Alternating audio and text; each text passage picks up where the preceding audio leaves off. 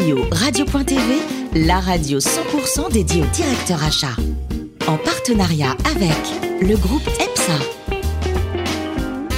Bonjour à toutes et à toutes, bienvenue à bord de CPO Radio.tv. Vous êtes plus de 12 000 directeurs des achats et dirigeants d'entreprise à nous écouter chaque semaine en podcast. Réagissez sur les réseaux sociaux, sur notre compte Twitter, CPO Radio, du bas, TV à mes côtés pour collimer cette émission.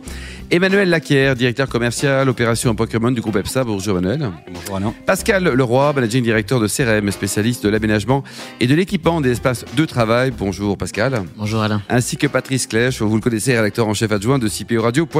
Bonjour Patrice. Bonjour Alain. On parle de location de véhicules d'entreprise aujourd'hui. C'est un marché qui se porte bien ou pas selon vous alors? Ça a l'air plutôt bien. Il compte d'ailleurs un nouvel acteur. Ça se porte tellement bien qu'il y a de nouveaux acteurs.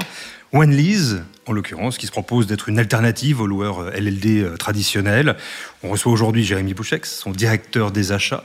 Bonjour Jérémy. Bonjour. Et cofondateur aussi. Merci. Fondateur. Les études de biochimie, euh, dites-moi, il faut en faire pour prendre conscience que c'est pas pour soi? Oui, c'est ça. Il faut en faire euh, pour, pour prendre conscience qu'il ne faut plus en faire. Euh, vous pouvez malgré tout nous dire que vous êtes un magnifique exemple de réussite grâce au cours du soir. Alors j'ai pris des cours de soir euh, en gestion des entreprises. Euh, je voulais euh, tout jeune monter, euh, monter une entreprise et euh, donc j'ai fait les cours au CNAM, euh, comptabilité financière, économie euh, et je me suis très vite aperçu qu'il fallait que j'aille travailler avant de monter quoi que ce soit. Ça a duré combien de temps cette période de cours du soir? Euh, deux ans. Deux années. Oui. Donc, votre carrière est une voie royale, avec la location de véhicules qui est votre credo. Euh, premier emploi chez Budget? Oui, j'ai travaillé dans la courte durée pendant trois ans. Euh, le matin, je travaillais chez Budget et le soir, j'allais en, en cours. 17 ans chez Parcours. Euh, oui, et 17 ans chez Parcours. Euh, j'ai travaillé euh, à l'exploitation, au commerce, direction d'agence et à la direction des achats. Et aujourd'hui, vous êtes à la tête des achats de votre propre structure, Alain le disait, cofondateur, OneLease. Comment faites-vous, vous qui êtes un jeune acteur aujourd'hui du monde de la location automobile de longue durée, pour exister face aux géants? Eh bien, en fait, c'est beaucoup plus simple d'être petit que d'être très gros. La concentration des marchés ont provoqué euh, une homogénéisation du- des produits. Et de l'offre aussi, quoi. et, et de l'offre. Euh, les offres ne sont plus, euh, plus agiles, euh, ne sont plus euh, modifiables. Et donc, euh, c'est beaucoup plus simple de, de créer une entreprise et de s'adapter à minima aux demandes des clients. Finalement, il y avait un petit peu de place. Il y a toujours de la place quand euh, le marché se concentre. Le développement durable, c'est le cœur du réacteur de l'univers euh, automobile. Euh, c'est un peu subi, contraint, euh, au regard des réglementations qui arrivent à, marche forcée. Comment OneLease le vit et est-ce que vous en faites une force? Oui, c'est une force. En fait, on est en plein dedans. Il y a la loi L'Homme actuellement. Donc nous, nous sommes des, experts, des- on accompagne nos, clients vers une mobilité plus, euh, plus verte, plus saine. Euh, donc on, Et ça, c'est une vraie demande de vos clients. Vous sentez qu'ils se disent, voilà, faut Alors- qu'on soit dans le mouvement. ou Non, c'est pas- vraiment juste pour faire bien, pour se donner bonne conscience. Non, pas vraiment. En fait, il y a des clients qui demandent, il y a des clients qui ne demandent pas, et nous, on est là pour proposer. Ouais, c'est ça. Donc, quoi, ouais. euh, on propose euh, des alternatives euh, aux véhicules thermiques, euh, au diesel, à l'essence. On va euh, vers l'électrification, vers euh, une mobilité différente. Ça veut dire que vous avez cessé le diesel, par exemple? Alors, euh, pas tout à fait. On a beaucoup diminué. Euh, si on arrête le diesel, on fait on fait plus de on fait plus de voitures. Euh, enfin, on- en tout cas, on fait plus les objectifs qu'on voudrait se fixer. Euh, mais on est aux alentours de euh, 25% de diesel actuellement. En tout cas, il y a une tendance. hein. C'est tendance une tendance forte. Euh, le, le diesel devrait mourir de sa belle mort, puisque en 2024, avec les nouvelles normes Euro 7, euh, la dépollution des diesels coûtera trop cher. Hmm. Euh, donc de, tout- de toute façon, c'est une, une technologie qui, va, ouais, qui est condamnée. Ouais. Patrice OneLease est une structure qui débute. hein. Vous êtes à votre deuxième année pleine, je crois. Ouais, deuxième année d'activité pleine. euh, la société a été créée il y a trois ans. Donc vous n'avez pas encore la taille critique qui vous permettrait d'avoir les meilleurs prix euh, du marché. Non.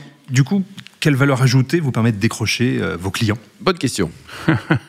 Ça, c'est la force du commerce, mais je crois qu'on n'est on n'est pas en concurrence avec, euh, avec les gros acteurs, euh, puisque euh, notre produit n'est pas un prix, on n'est pas basé sur un prix, on est sur l'accompagnement. On est plus sur de l'expertise. Emmanuel? Est-ce que vous êtes client, vous, avec le groupe EPSA Parce qu'il faudrait quand même passer chez eux un peu, là, pour les on est- aider, les, on est, on les est jeunes. Pas, on n'est pas client. En fait, on se déplace beaucoup en transport en commun. On est très euh, génération millénium chez nous. Donc, euh, justement, ça, ça a un rapport avec la question que je vais vous poser. En fait, toutes les habitudes des utilisateurs évoluent beaucoup, notamment avec les nouvelles générations qui arrivent, qui sont pas forcément intéressées par les véhicules de fonction et autres. Donc, quel impact euh, aujourd'hui sur le marché du financement de véhicules, justement? Moi, je n'en vois pas pour l'instant. Euh, je, pense qu'il y a euh, des marchés pour un peu tous les secteurs. Euh, on est, je pense qu'on est trop petit aujourd'hui pour, pour voir cet impact. Mais vous aurez toujours besoin d'entreprises, de commerciaux pour se déplacer. Je, ne, je ne crois pas beaucoup à. Je pense que c'est plus pour le trajet personnel que pour le trajet professionnel. Mais avant, c'était quand même un outil de motivation, une belle voiture. Là, visiblement, les jeunes, ils s'en fichent un peu. là. Ils ont, ils ont, ils ont d'autres leviers, je sais pas, Emmanuel. Bah, si vous habitez effectivement dans une grande ville comme Paris, vous n'avez pas besoin oui, ça, voiture. quoi. ouais. Quand on est euh, en banlieue, banlieue, banlieue, ou ailleurs, loin, loin, loin. Avec Lionel Alors maintenant, je m'adresse plus euh, à l'acheteur, avec une approche très euh, TCO du véhicule électrique. N'est-ce pas aujourd'hui un obstacle quant à la transformation souhaitée par le marché? Justement Oui, parce que euh, euh, les équipements ne sont pas encore euh, déployés euh, partout. C'est difficile de, de pouvoir se brancher. Euh, et je pense aussi que le véhicule électrique n'est pas la seule solution, c'est pas la solution idéale en fonction, de, en fonction des utilisations. Donc euh, oui, un frein, mais euh, je ne crois pas au 100% électrique. Pascal? Oui, alors votre positionnement aujourd'hui, c'est de- d'offrir des services de qualité à vos clients, euh, enfin, principalement d'axer sur la qualité plutôt que sur euh, des produits innovants, avec des services innovants, même si au départ, je pense que ça a été un petit peu différent. Alors, comment est-ce que vous faites justement pour proposer des, pro- des- des services de qualité qui sont supérieurs à vos concurrents sans que vos prix s'envolent? Ils sont géniaux. Ils sont juste géniaux. ça, on le savait, mais Modestie. Non, mais en, en- en fait, euh, je crois que les clients ne veulent plus de, de stéréotypes, de produits euh, stéréotypés. Vous appelez, vous tombez sur un standard, tapez un, tapez deux, trois. Il y a des sketchs euh, comme ça là. Euh, les clients, ils veulent de l'humain, et nous, on leur donne de l'humain. Alors, lorsqu'on a créé l'entreprise, on avait fait une table ronde, on avait beaucoup phosphoré, on a peut-être perdu un peu de temps, et on avait plein d'idées. Et on en a toujours. euh, mais lorsqu'on a fait une table ronde pour partager nos idées avec nos, nos- nos futurs clients, enfin en tout cas nos anciens clients, euh, ils nous ont tous dit, écoutez, faites bien votre boulot, parce que euh, nous, on n'arrive pas aujourd'hui à avoir euh, 100% de nos réponses. Donc répondez à nos attentes, faites bien votre boulot, et puis après on verra. Donc on est reparti un peu penaud en se disant, bon, bah, la voiture sur la Lune, c'est pas pour aujourd'hui. Et, euh, et on fait juste bien notre travail. Alors, je, ne pense pas que ça suffise euh, pour euh, survivre dans les années à venir, mais en tout cas, pour lancer une entreprise, ça suffit. Pascal Ok, parfait.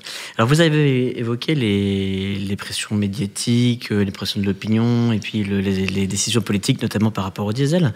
Euh, Est-ce que ça va, avoir, euh, selon vous, ça va avoir d'autres répercussions, notamment sur le marché de l'essence? Est-ce qu'on va vers un 100% électrique? Et comment vous, au niveau des achats, vous arrivez à ant- anticiper ça, euh, notamment par, même par rapport aux véhicules à essence? Alors en fait, le- notre risque, il est euh, sur le mix de revente des véhicules d'occasion. Donc pour nous, il est important finalement de ne pas euh, prendre 100% sur une énergie, mais plutôt de mixer un peu de diesel, un peu d'essence, un peu d'hybride, un peu d'électrique. Vous ventilez les risques, quoi. Exactement. Jérémy, le- pardon, Pascal? Vous avez une stratégie de revente, et dans votre stratégie d'achat, hein, ça inclut la- Oui, c'est vrai. Qu'est-ce qu'on en fait dans deux ans, dans trois ans euh, Et- exactement. Euh, mais je ne pense pas, euh, encore une fois, que même si le diesel va disparaître, les moteurs thermiques, Ça ça, temps, disparaît quand en même. 2040. hein. Ouais, c'est ça. ouais. Donc euh, il y a un peu de temps. Le capital de l'entreprise, donc vous avez élevé un petit peu d'argent, visiblement? Euh, oui, au mois de juin euh, de cette année, nous Et il sert à quoi cet argent? C'est partir aux Bahamas en vacances? Ou alors c'est vraiment développer la boîte On est dans un métier capitalistique où malheureusement euh, il faut avoir des fonds propres en permanence pour pouvoir emprunter de l'argent pour acheter des voitures. Hum. Donc là, vous avez élevé combien Autour de 3 millions d'euros, c'est ça? Un peu plus de 3 millions d'euros, oui. Bravo en tout cas. Le plus beau métier du monde, selon vous, Jérémy, c'est quoi? C'est directeur d'achat, euh, c'est PDG ou c'est pilote d'hélicoptère? Ah, pilote d'hélicoptère, c'était euh, effectivement un rêve de gosse, euh, mais malheureusement, je crois que je suis un peu daltonien et ce n'est pas possible pour moi. Ah bah c'est pas très grave ça. Par contre, vous vous rattrapez sur les sauces, que vous adorez cuisiner, les bonnes bouffes. Vous êtes fils de restaurateur? Oui, mes parents avaient un restaurant dans le 9e, oui. Oh là là. Et alors, si je vous propose, pour terminer là, tranquillement, l'émission, une bonne joue de bœuf, là, c'est ça. La joue de bœuf, envie ou pas là? Ça donne envie à tout le monde, d'ailleurs. Oui, oui, avec un petit Saint-Estèphe. ouais. Avec un Saint-SF. Bravo en tout cas, Jérémy. Vous nous rappelez le site internet, l'adresse pour euh, que les, les auditeurs de, de notre belle radio vous écoutent Eh ben, et c'est viennent voir. onelys.fr. Merci Jérémy, merci également à vous Emmanuel, Pascal et Patrice. Fin de ce numéro de CPO Radio.tv. Retrouvez toutes nos actualités sur notre compte Twitter et LinkedIn. On se donne rendez-vous mercredi prochain à 14h précise avec un nouvel invité. CPO Radio.tv vous a été présenté par Alain Marty.